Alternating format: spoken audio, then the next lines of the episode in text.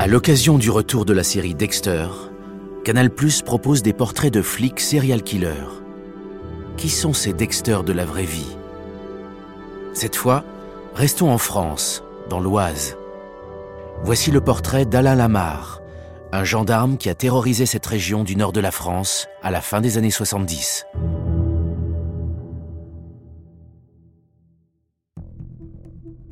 Un soir de mai 1978, dans l'Oise, à une cinquantaine de kilomètres au nord de Paris. Des hommes du PSIG, le peloton de surveillance et d'intervention de la gendarmerie nationale, sont en patrouille lorsqu'ils découvrent une voiture abandonnée sur un chemin de terre, en bordure de forêt. La voiture, une Peugeot 504 grise, est sérieusement endommagée, sans plaque d'immatriculation. Le pare-brise et la lunette arrière sont brisés par des impacts de balles. La portière passager est ouverte et lorsqu'ils s'approchent, les gendarmes découvrent un habitacle rempli d'éléments troublants. Le responsable de la patrouille alerte immédiatement l'officier de police criminel de Creil. C'est visiblement une affaire de grand banditisme qui se dessine, et c'est donc à la police de s'en charger. Sur place, l'officier et son équipe commencent à faire l'inventaire de tout ce qui se trouve devant leurs yeux. Le siège passager est entouré de cordages, comme si quelqu'un y avait été ligoté. Le sol est jonché de mégots de gitane sans filtre. Il y a aussi une seringue apparemment utilisée, des cartouches de fusil à pompe et des papiers de bonbons et de chewing-gum. Les policiers découvrent également un mouchoir ensanglanté posé sur le siège du conducteur. Et enfin, à quelques mètres sur le chemin de terre, un plan dessiné à la main. Les enquêteurs comprennent rapidement qu'il s'agit du plan du bureau de poste de la petite commune de Pierrefonds situé à quelques kilomètres de là.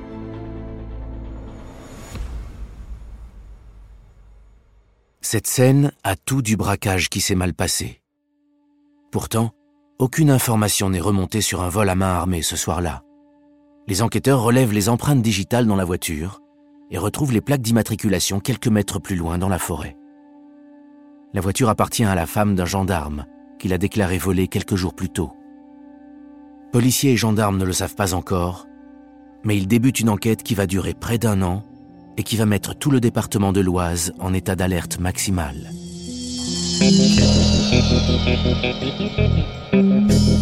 Vous écoutez Flic et tueur, histoire de serial killer en uniforme. Un podcast inspiré par le héros de la série Dexter à retrouver sur MyCanal.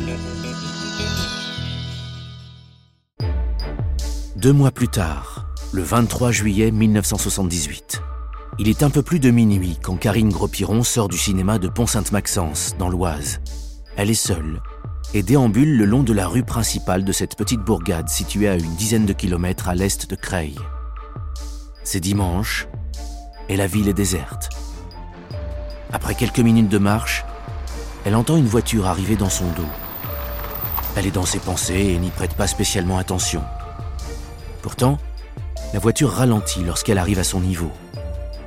La jeune femme de 19 ans entend trois détonations et s'effondre au sol. On vient de lui tirer dessus, en pleine rue. Malgré tout, la chance lui sourit et elle survit à ses blessures. Le lendemain matin, Karine est sur son lit d'hôpital quand deux gendarmes du PSIG viennent prendre sa déposition. Certes, elle est sonnée, mais elle a peut-être des informations utiles à communiquer. Elle n'a évidemment pas eu le temps de voir qui était la personne au volant de la voiture, mais elle réussit par contre à se souvenir que le véhicule était probablement une Renault 12, de couleur rouge grenat, Bordeaux peut-être. L'enquête permet ensuite de déterminer que le pistolet qui a été utilisé est un Beretta 9 mm à canon court, une arme extrêmement rare et prisée des collectionneurs. Pour l'heure, rien ne permet de relier la fusillade dont a été victime Karine à la découverte de la voiture en bordure de forêt de Chantilly. D'ailleurs, les gendarmes et policiers n'y pensent même pas. Ils sont alors focalisés sur la recherche de cette Renault 12 de couleur rouge. Cela fait à peine deux ans que le département se remet de l'arrestation de Marcel Barbeau, celui que l'on a surnommé le tueur de l'ombre, a terrorisé toute l'Oise entre 1969 et 1976, tuant huit personnes dont sept femmes. Alors pour les forces de l'ordre, la priorité absolue est de retrouver ce fou qui tire sur les femmes en pleine nuit. Cette fois-ci, c'est la gendarmerie qui est sur le coup. Toutes les pistes sont creusées. La première d'entre elles, c'est la Renault 12 rouge qui a servi au tireur. Elle réapparaît une dizaine de jours plus tard, le 3 août. C'est dans une petite rue calme de la ville de Creil qu'un gardien de la paix remarque cette fameuse voiture rouge. Il ne pense pas tout de suite à cette histoire de pont Sainte-Maxence. Il remarque juste que cette voiture est mal garée. Elle est stationnée du côté pair de la rue, alors que toutes les autres sont du côté impair. Le policier s'approche, fait un tour et regarde à l'intérieur de l'habitacle de la voiture. Puis, il met la main sur la poignée et ouvre la portière. Il est alors surpris par une violente explosion qui déclenche immédiatement un incendie. Le policier de Creil s'en sort avec des brûlures superficielles aux mains et au visage. Les premières observations permettent de dire que la bombe installée à bord de la Renault 12 est artisanale. Sans doute des produits de jardinage inflammables et un système de déclencheur simple, installé avec un fil que les enquêteurs retrouvent à bord. Dans la carcasse de la voiture calcinée, on retrouve des seringues, des mégots de gitane, des papiers de bonbons. Le propriétaire de la Renault 12 s'appelle Martial Doucet. C'est un agriculteur qui s'est fait voler sa voiture un mois plus tôt. Comme la propriétaire de la 504 retrouvée en bordure de forêt de Chantilly, il avait laissé les clés sur le contact alors qu'il était parti faire une course en ville. Martial Doucet raconte aussi aux policiers avoir oublié son chéquier à bord. Peut-être une piste à explorer pour faire avancer l'enquête. Les enquêteurs se mettent alors en chasse et remontent la piste chèques de Martial Doucet. Rapidement, ils découvrent une vingtaine de paiements. Des pleins d'essence dans des stations-service de l'Oise, des achats de fleurs, de bouteilles de vin. Il y a même la trace d'un achat de peigne soufflant électrique Moulinex. Rien de très cohérent. En faisant le tour des commerçants, les policiers recueillent très souvent la même histoire. L'homme qui paie avec ses chèques inspire la confiance. Il est grand, mince, beau garçon, et il a la particularité d'avoir de grandes oreilles décollées. Il a probablement 25-30 ans. Avec son col roulé et son blazer cintré, il a une allure soignée et les cheveux parfaitement coiffés. Certains des commerçants insistent même sur le sentiment d'avoir affaire à un militaire. En tout cas, certainement pas le genre de type à distribuer à tout va des chèques en bois. Un premier portrait robot est dressé. Pourtant, ce début d'enquête de la police de Creil se fait sans communication avec la gendarmerie de Pont-Sainte-Maxence, qui est alors sur l'affaire de la fusillade de Karine Gros-Piron. Les policiers n'ont en effet pas prévenu leurs collègues qu'ils ont retrouvé cette fameuse Renault 12 qui a servi au tireur fou. C'est dans la presse que les gendarmes entendent parler de l'explosion de la voiture dans la petite rue de Creil. Ce manque de communication entre les services et cette confusion ralentissent l'enquête. Pour l'instant, il y a trois affaires distinctes. La 504, probablement liée à une affaire de grand banditisme, dont l'enquête est confiée à la PJ de Creil. L'enquête sur la fusillade contre Karine Gros-Piron, dirigée par la gendarmerie de Pont-Sainte-Maxence. Et l'explosion de la R12, entre les mains cette fois-ci de la police de Creil mais un événement va permettre de tout remettre à plat. Dans le courant du mois d'août 1978, le commissaire de police de Creil, Jean-Jacques Thieffine, reçoit une lettre. En ouvrant l'enveloppe, il voit d'abord une carte grise tombée au sol. Il s'agit de la carte grise de la Renault 12. Puis, le commissaire se plonge dans le courrier. Monsieur, cette lettre est écrite afin de vous fournir quelques précisions concernant la voiture Renault 12 rouge, immatriculée 1202 QG02. Ça commence bien. Si l'explosion est survenue, c'est uniquement en raison de l'imprudence de votre agent. Des spécialistes auraient très facilement désamorcé l'engin d'une faible puissance. Dommage pour vous que le feu détruise toutes les traces. Puis, il continue. Ma spécialité est l'attaque à main armée mais d'autres méfaits me plaisent également beaucoup. J'ai déjà tué deux fois. Ma dernière victime est Karine Gros-Piron, qui habite Pont-Sainte-Maxence, sur laquelle j'ai fait feu à trois reprises, dimanche 23 juillet à minuit. Une fille de 17 ans qui déambule provoquamment la nuit est une cible que j'affectionne particulièrement. Karine me connaît, mais elle ne pourra jamais faire le rapprochement. La fin de la lettre fait froid dans le dos. La prochaine fois, je viserai le cœur. Les bombes que je confectionne vont dans l'avenir faire trembler la région. Je suis un tueur, et en tant que tel, je vais tuer. Une dernière précision. Lors de toute tentative d'interpellation, je tirerai sans aucune espèce d'hésitation. Cette lettre n'est pas une confession, c'est un avertissement. Signé, point d'interrogation.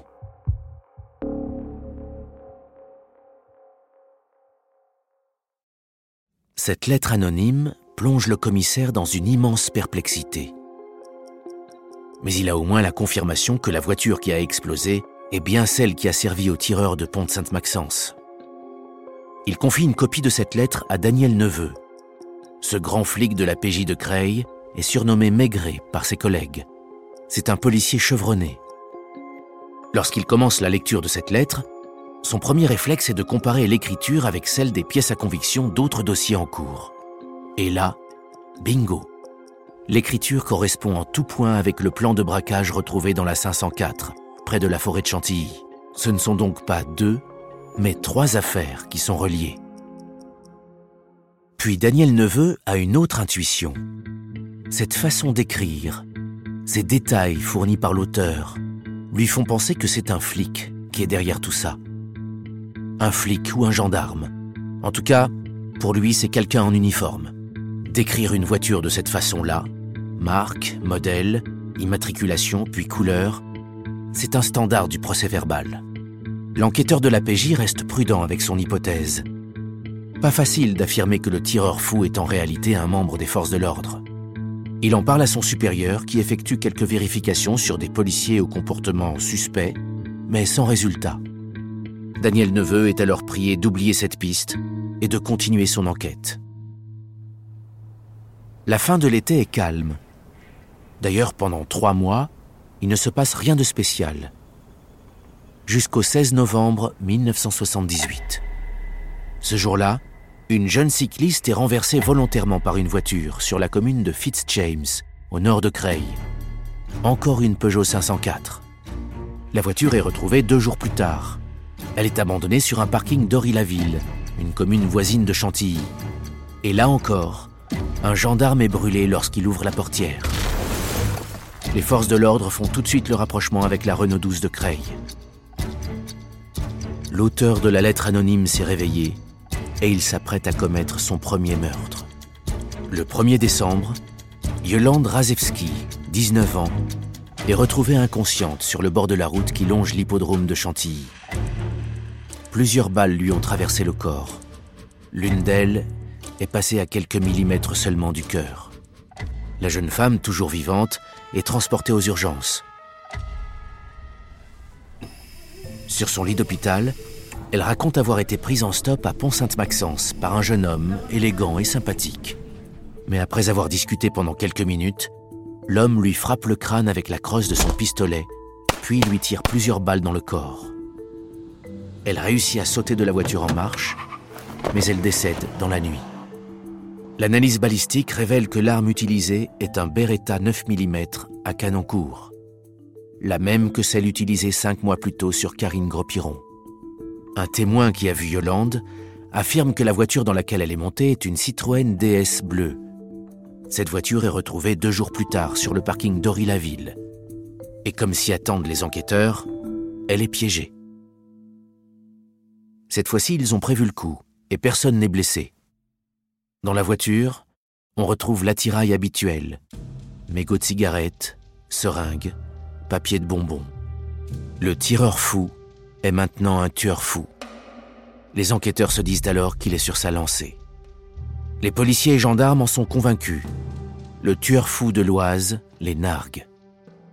Les responsables des forces de l'ordre rassemblent les capitaines de police et commandants de gendarmerie de tout le département. Parmi eux, le commandant de la compagnie de gendarmerie de Clermont, le capitaine Pinault. Comme tous les participants, on lui remet une copie de la lettre anonyme envoyée par le tueur au mois d'août.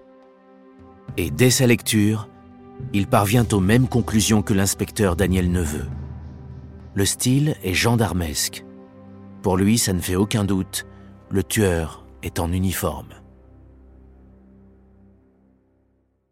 Mais encore une fois, l'hypothèse ne convainc pas la hiérarchie. D'ailleurs, un autre commandant de l'Oise s'offusque qu'une telle idée puisse être soulevée. Il refuse catégoriquement que les empreintes des gendarmes soient relevées. Ce conflit joue en la faveur de celui que les médias appellent désormais le maniaque de l'Oise. Le 29 décembre 78, un automobiliste qui roule sur une route au nord de l'Oise voit un objet tomber de la 504 verte qui circule devant lui. Il s'arrête et découvre qu'il s'agit en réalité d'une jeune fille grièvement blessée par balle. La jeune femme s'appelle André, elle a 19 ans, et elle affirme que le conducteur de la 504 vient de lui tirer dessus. Elle raconte avoir été prise en stop à 11h30 près de Compiègne par un beau jeune homme. Puis, après quelques minutes à discuter, il a soudainement changé d'attitude, lui disant même ⁇ Maintenant je vais vous faire du mal ⁇ L'alerte est immédiatement lancée et les gendarmes organisent la mise en place de barrages dans tout le département. À 14h30, la voiture recherchée arrive face à un barrage situé sur un pont. Mais au lieu de ralentir, elle force le passage et parvient à s'échapper. Une course-poursuite s'engage avec les gendarmes. Après quelques kilomètres, la 504 arrive devant un passage à niveau. La barrière est fermée et la sonnerie retentit pour prévenir de l'arrivée d'un train. Mais le conducteur passe quand même. Les gendarmes, eux, sont contraints de s'arrêter. En une fraction de seconde, le fuyard parvient à s'échapper. La 504 verte est retrouvée embourbée sur un chemin de forêt près d'un marais. Mais le moteur est encore chaud. Le conducteur est forcément encore dans le coin. Une gigantesque chasse à l'homme s'engage. Des unités balayent le terrain, à pied, en voiture et à moto. Il y a même un hélicoptère qui est envoyé pour ratisser le coin. Au bout d'une heure, une pluie battante commence à tomber et l'hélicoptère est contraint de quitter la zone. Les traces du fuyard disparaissent près d'un pont en bordure de l'Oise, et les gendarmes doivent se résoudre à abandonner la battue. Un témoin raconte plus tard avoir vu un homme avançant de buisson en buisson, se cachant à chaque passage de l'hélicoptère. Cela fait sept mois que le maniaque de l'Oise se joue de la police et de la gendarmerie. Cela ne peut plus durer. L'inspecteur Daniel Neveu et le capitaine de gendarmerie, Jean Pinault, sont toujours convaincus que leur tueur se trouve parmi eux il décide qu'il faut faire avancer l'affaire. Il contacte alors le journaliste Ivan Stefanovic. Il est le correspondant de l'AFP dans la région et couvre l'affaire depuis le début. Ils le mettent dans la confidence et dévoilent pour la première fois la piste du gendarme tueur. Et le 31 décembre, l'info sort dans les médias. La hiérarchie nie fermement, mais la graine est plantée. Bientôt, le tueur va se retrouver acculé. Le jour même, un homme appelle le capitaine Pinault et se présente comme le tueur de l'Oise. Il annonce Je vais faire sauter à l'explosif la maison centrale de Liancourt. Pinault et toute son équipe passent la nuit devant le bâtiment, dans le froid et sous la neige. Puis, quatre jours plus tard, les services de police reçoivent une nouvelle lettre anonyme. Elle est plus longue et surtout beaucoup plus violente. Probablement vous attendiez-vous à ce que je me manifeste par un écrit quelconque. Je me suis décidé, afin de vous éclairer sur mon comportement particulier. Je ne cherche pas à ce que l'on me comprenne. Je ne veux pas que l'on excuse les actes. Ils sont le fruit d'un état d'esprit différent. Je ne suis pas un dément. Je suis parfaitement conscient. Je hais l'homme. J'exècre la femme. Plus loin, il poursuit. Vendredi 29 décembre, vous m'avez éprouvé physiquement, car je suis resté dans le marais tard dans la nuit, sale et trempé, transi par le froid, traqué et méfiant. Et vous allez me payer cette journée-là. Je vais tuer des policiers, j'ai tout ce qu'il faut pour cela. Je vais aussi tuer des filles en leur faisant éclater la tête. Elles mourront plus sûrement. Si j'arrive à conserver le corps d'une fille, je le découperai et j'en sèmerai des morceaux dans les villes. Dans cette lettre, le tueur donne deux pistes. Il parle d'un amour de jeunesse qui l'aurait traumatisé et d'une vie antérieure passée au sein de l'armée en Afrique. Il prend aussi le temps de revenir sur tous les braquages qu'il a commis, parce que ça coûte cher d'être en chasse. Pinault, Neveu et les autres flics et gendarmes de l'Oise sont sur les dents. Le maniaque de l'Oise semble avoir franchi un palier dans sa folie. Le lundi 8 janvier, Nouveau coup de téléphone à la gendarmerie de Creil. Cette publicité me fait bien rire. Et le plus drôle, c'est que je passe tous les jours devant votre brigade. Faites attention, je vais frapper vendredi prochain. Puis, plus rien. On n'entend plus parler de lui pendant plusieurs semaines, jusqu'à ce qu'il commette enfin une erreur fatale. À la fin du mois de mars 1979, un automobiliste en panne sur l'autoroute qui relie Paris à l'Oise fait appel aux gendarmes pour le dépanner. Il se présente comme le fils d'un ancien ministre. Les gendarmes appellent alors une dépanneuse qu'ils escortent jusqu'à un garage du coin. Sur place, l'homme demande à aller aux toilettes, puis s'échappe. Le garagiste le voit détaler et s'engouffrer dans une voiture marron, stationnée là depuis quelques jours. Le garagiste prévient alors les gendarmes qui sont convaincus que le maniaque de l'Oise vient de leur glisser entre les doigts. Oui, mais cette fois-ci, ils sont plusieurs à l'avoir vu de près, à pouvoir le décrire précisément. Le 3 avril, le nouveau portrait robot est diffusé dans les médias. C'est un adjoint du capitaine Pinault qui tique le premier sur ce portrait. Quelques années plus tôt, il a eu sous ses ordres Alain Lamarre, un jeune gendarme brillant, transféré au PSIG de Chantilly depuis un peu plus d'un an. Il prévient son supérieur, qui contacte alors le chef de ce gendarme Lamar. Le capitaine Pinault sait que la thèse du gendarme tueur ne plaît pas à la hiérarchie, alors il prend des pincettes. Après les banalités d'usage, il lui pose la question Pensez-vous que Lamar puisse être le tueur? Le chef du PSIG est certain que non. C'est le meilleur de ses hommes. Il se passionne pour l'affaire depuis le début. C'est probablement le plus impliqué, le seul même. D'ailleurs, c'est lui qui a retrouvé la majorité des voitures volées et liées à l'affaire du maniaque de l'Oise. Tous les jours, il demande si ce salaud a été arrêté, quand est-ce qu'on lui coupera la tête? Mais Pinault l'incite quand même à vérifier l'emploi du temps de Lamar. Même s'il est convaincu qu'il ne peut pas être le tueur, le commandant du PSIG vérifie les feuilles de service d'Alain Lamar. Il remonte le fil de l'emploi du temps et se rend rapidement compte qu'à chaque fois qu'il s'est passé quelque chose, Lamar était hors service. Il n'en croit pas ses yeux. Il rappelle le capitaine Pinault et lui confirme que tout colle. Il y a suffisamment de preuves pour arrêter Alain Lamar. D'ailleurs, ce jour-là, il est en service. Il est même en patrouille avec deux autres gendarmes. Son chef l'a vu partir avec son arme de service mais aussi un fusil automatique et huit chargeurs de rechange. Il appelle alors toutes les unités en patrouille et ordonne un rassemblement à la gendarmerie du PSIG. Lamar et ses deux collègues rentrent avec toutes les autres voitures à la caserne de Chantilly. Une fois qu'il a posé ses armes, son commandant lui passe les menottes et le place en état d'arrestation. Alain Lamar nie les faits, mais les empreintes digitales ne mentent jamais. On lui prélève les siennes pour les comparer aux différentes scènes de crime le doute n'est plus permis. C'est bien lui, le maniaque de l'Oise. À 6 heures le lendemain matin, les gendarmes partent perquisitionner son domicile. Alain Lamar vit à 500 mètres de la caserne, dans la cité Lefébure. Depuis que les empreintes digitales ont parlé, le gendarme tueur a changé d'attitude. Il est froid, ses yeux remplis de folie. Sur le pas de la porte de son immeuble, il glisse même au chef du PSIG qu'il a bien fait de lui passer les menottes. Sinon, il l'aurait descendu. Ambiance. Les enquêteurs se présentent face à la porte du domicile. C'est un trois pièces, on ne peut plus banal. À l'intérieur, le salon, la cuisine et la chambre sont parfaitement rangés. Rien ne dépasse. Mais une porte reste fermée. Lorsqu'ils l'ouvrent, les enquêteurs découvrent l'antre du tueur.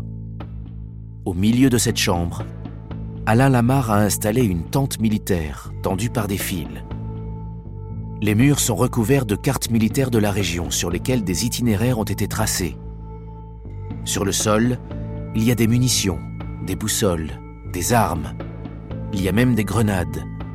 Les policiers et gendarmes retrouvent aussi des seringues, des cigarettes gitanes sans filtre, des clés et des papiers de voiture volés il découvre des photos de l'autopsie de Yolande, la jeune femme qui l'a assassinée. On retrouve également un agenda dans lequel il avait inscrit des prévisions d'assassinat de ses supérieurs. Dans cette pièce, les enquêteurs découvrent l'autre facette d'Alain Lamar. le brillant gendarme de 23 ans, apprécié de ses collègues et de sa hiérarchie, est en réalité un tueur froid.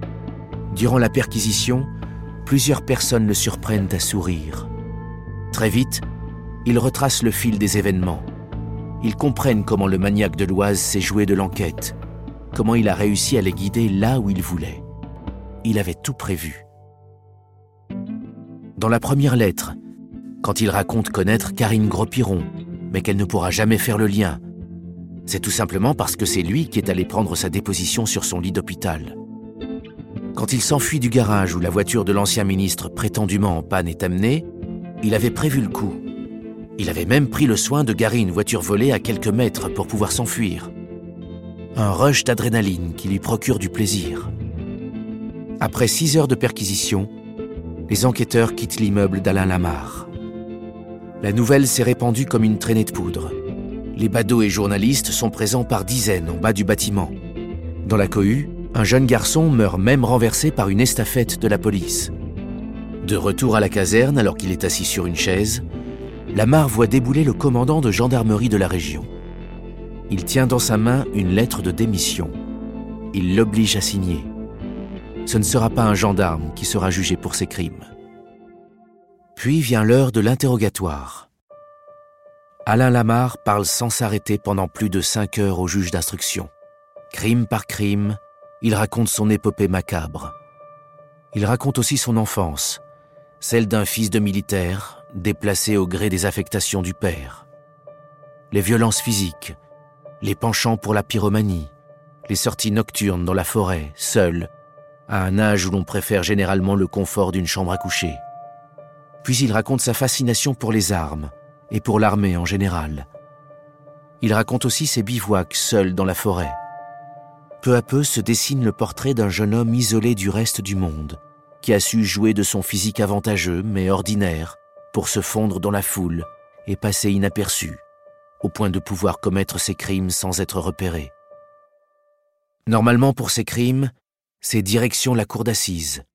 Mais Alain Lamar est déclaré fou. Et pour cette raison, il ne peut pas être jugé. Il est envoyé en hôpital psychiatrique où il est encore interné aujourd'hui.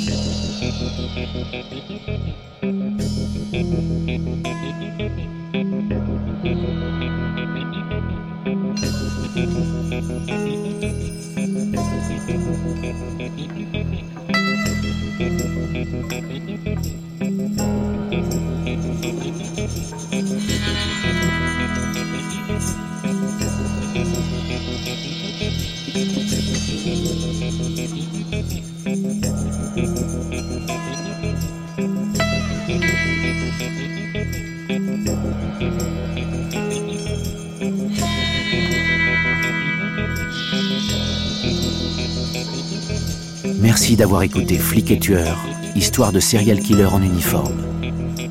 Un podcast Canal+, produit par Paradiso Media.